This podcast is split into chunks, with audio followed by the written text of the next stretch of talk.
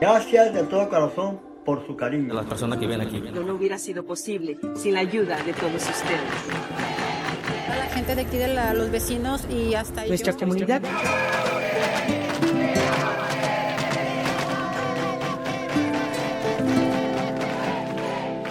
La verdad es que ahora tengo más de 20 mil amigos. Revista de la Universidad de México, número 902, Nueva Época. Comunidad.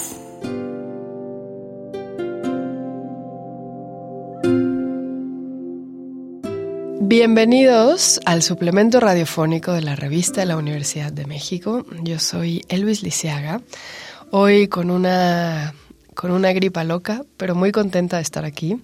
Eh, estamos llegando al final de nuestra serie sobre comunidades y creo que es muy bonito terminar con una comunidad que se gesta y crece y se replica y cuyo centro de gravedad son las plantas, la ecología, la nutrición, todo lo que se deriva eh, contra el cambio climático, muchas cosas que se derivan de las comunidades que se forman alrededor de los huertos, porque además son comunidades que tienen un espacio físico y eso ayuda realmente mucho a que la comunidad eh, tenga futuro, ¿no? Y tenga manutención.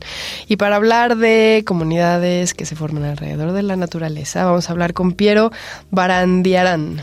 ¿Cómo estás? Muy bien, muchas gracias por la invitación y pues contento de saludar a la audiencia y aquí a tu auditorio. Bueno, cuéntanos un poquito, ¿qué es para ti la idea, el concepto de comunidad? Pues bueno, es, es un concepto bien complejo porque creo que todo el mundo entiende algo diferente por comunidad, pero tal cual como el nombre lo dice, es lo, algo común que nos une y para mí el, el, el huerto y lo que trabajamos es eso, es una comunidad de comunidades, ¿no? No podría decir que es una sola comunidad, creo que justamente lo que hace es fomentar a diferentes comunidades. Hay muchos intereses sociales, ambientales que convergen ahí y lo que buscamos es que se fortalezcan esas comunidades. O sea que comunidad por definición es heterogénea y múltiple, como, bueno, iba a ser una analogía muy obvia de especies, compañeras, diferentes raíces, etcétera, ¿no? Sí, sí, la verdad es que es, es un concepto que eh,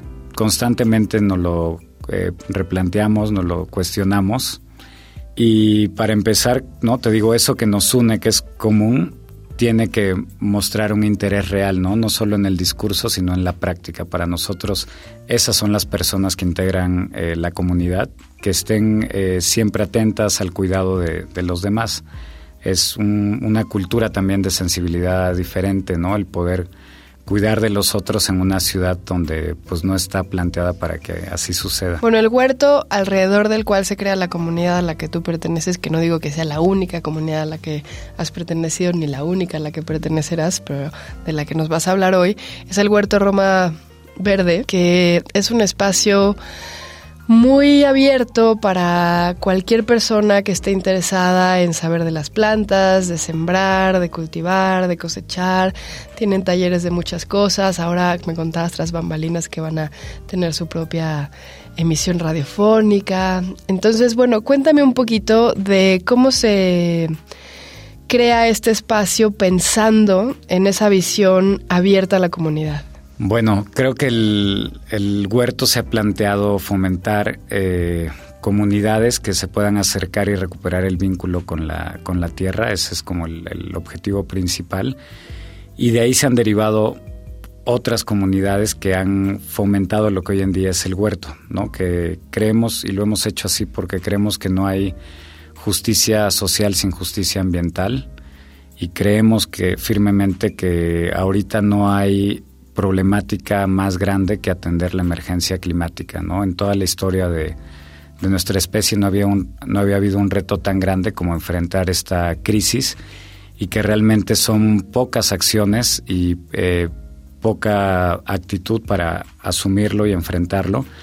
Entonces, eh, sí está 100% enfocado a que lo, lo llevemos hacia la tierra, pero no solo desde ahí, ¿no? Por eso hemos abierto como el espectro de lo que es el huerto.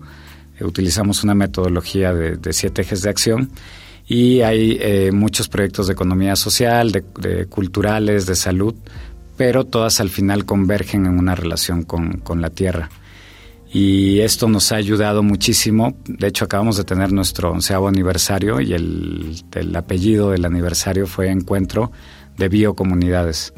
Entonces se invitaron a abuelos de diferentes tradiciones de, México, se invitaron a grupos de temascaleros, a huerteros, a grupos de vecinos, grupos de activistas, grupos de músicos eh, alternativos que, están mucho en mucha música de conciencia y eso hoy en día es lo que representa el huerto para nosotros. Trabajamos como un laboratorio de antes le llamábamos resiliencia biosocial, ahora lo estamos enfocando a la regeneración eh, biosocial, que, creemos que para poder eh, pues seguir evolucionando como especie, primero ahorita nos toca regenerar y queremos fomentar ese tipo de cultura en los jóvenes, infancias y pues en todos y todas. Bueno, me interesa que, que, nos cuentes un poquito de prácticas regeneradoras, ¿no? Sería interesante que quien nos escucha, que probablemente no pertenece a ninguna comunidad verde como la tuya, eh, pueda acercarse y ver que no solo puede aprender mucho, sino que además puede hacerlo, algo puede hacer en su casa. Pero también quería preguntarte por estos siete ejes. Entonces, ¿por qué no me cuentas rápido de los ejes? Porque no vamos a tener mucho tiempo y luego de cómo podemos regenerar. Eh, claro, estos eh, ejes eh, gráficamente se ven en un hikuri, le llamamos el hikuri regenerativo, y está inspirado en la permacultura, en la biología social, en las prácticas de los pueblos originarios. El centro es el bienestar común, el bienestar común biosocial, luego vamos al gajo de la organización social. Todos estos conceptos parten de entender que estamos en, una crisis civilizatoria, ¿no? donde estamos alrededor de fenómenos que no nos podemos escapar, ¿no? como la entropía, que es una condición eh, natural mm, que, enfrentamos no solo a nivel biológico, sino también a nivel social, a nivel ciudad. Entonces, la organización social, que también asumimos que hay una crisis político-administrativa, tienen que haber organizaciones sociales de base, ¿no? Es el primer eje y por eso el, desarrollo comunitario desde ese enfoque. Luego es la integración ambiental. El objetivo de ese gajo es que nos integremos nuevamente al, a la tierra, al ecosistema, que no nos veamos como eh, alejados o, o, no parte de ese ecosistema. Somos una especie más que tiene que ayudar a que las otras especies también estén en equilibrio. La que sigue es salud esencial, que para llegar a los objetivos que nos proponemos, pues no podemos llegar con poblaciones enfermas. Y desgraciadamente México ocupa los primeros lugares en enfermedades crónico-degenerativas que tienen que ver con, con su ambiente. ¿no? y prácticas. Eh, la cuarta es la habitabilidad sostenible, que es replantearnos la manera en que estamos habitando las ciudades, en cómo construimos nuestros espacios, nuestras casas, y bueno, por eso hacemos todo lo que hacemos de bioconstrucción, de materiales sobreciclados, reciclados. Y la, quinta tiene que ver con las tecnologías adecuadas, ¿no? Creemos que eh, tiene que haber tecnologías adecuadas para que puedan ser apropiadas y apropiables por las personas, por las comunidades.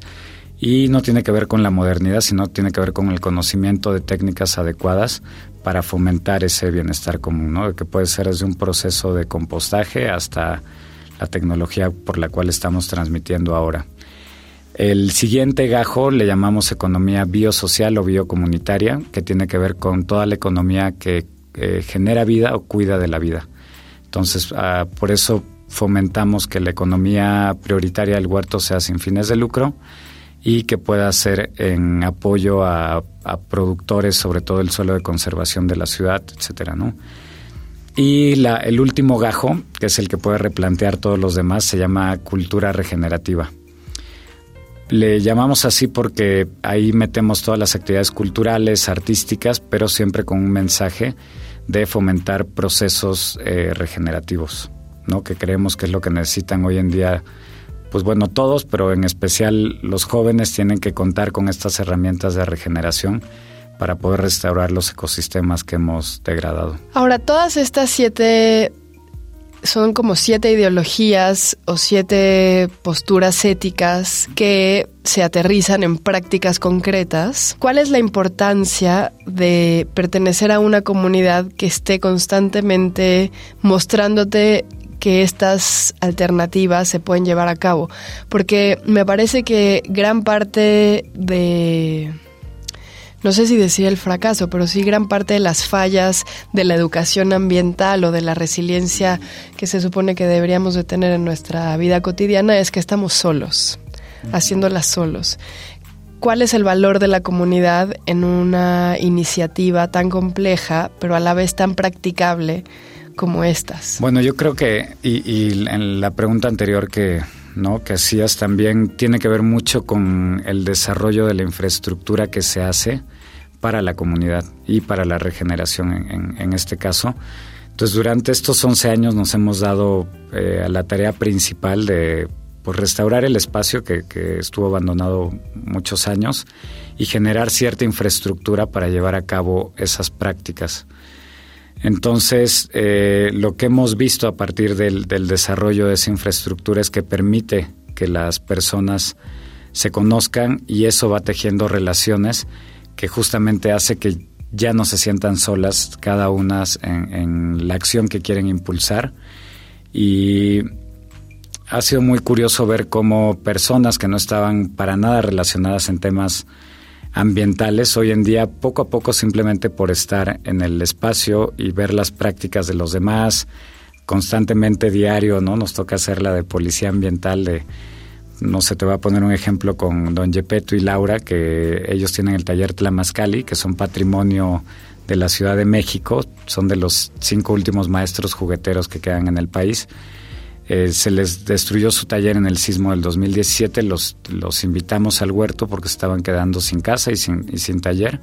Actualmente tienen el taller ahí y obviamente no tenían toda esta cultura ambiental, eh, son de otra generación, no son adultos mayores pero eh, ya llevan pues unos años con nosotros y hoy en día hacen perfectamente todas las prácticas ambientales, ¿no? Desde decirles, eh, no podemos utilizar unicel, plásticos desechables, que nos costó meses, pero hoy en día ya tienen esas prácticas y además las promueven, ¿no? Entonces yo creo que aquí la importancia de, ponerlo en un contexto de comunidad es justamente lo que mencionas, que pues no vamos solos y que tampoco es algo en lo que nos debamos sentir mal si hoy en día no tenemos todas las prácticas al 100, es que poco a poco nos va permeando simplemente por la convivencia que hacemos, ¿no? Y que cada uno va proponiéndonos mejoras desde el gajo que le toca, desde su línea de acción que le, que le corresponde. Es el camino difícil, el camino más fácil es ser un contaminante tradicional todo el tiempo, ¿no? Pero recorrer el camino complejo entre varios, que estemos todo el tiempo neceando y recordándonos eh, la importancia de pues de cuidar el medio ambiente haciendo lo que sea que estemos haciendo, pues es, es mucho más educativo y más estimulante, me parece. Eh, pues muchísimas gracias, Piero. No, con mucho gusto. Hemos llegado al final del programa. Si quieren leer más sobre comunidad, Consulten la versión digital y gratuita de nuestra revista en www.revistadelauniversidad.mx. Recuerden que también la pueden comprar en librerías independientes, en librerías UNAM, en librerías Educal y otras. Gracias a Yael Vais, a Frida Saldívar, a Paco Chamorro y a Juan González. Yo soy Elvis Liceaga, hasta pronto. Este programa es una coproducción de Radio UNAM y la revista de la Universidad de México. Consulta esta entrevista y las anteriores en radiopodcast.unam.mx.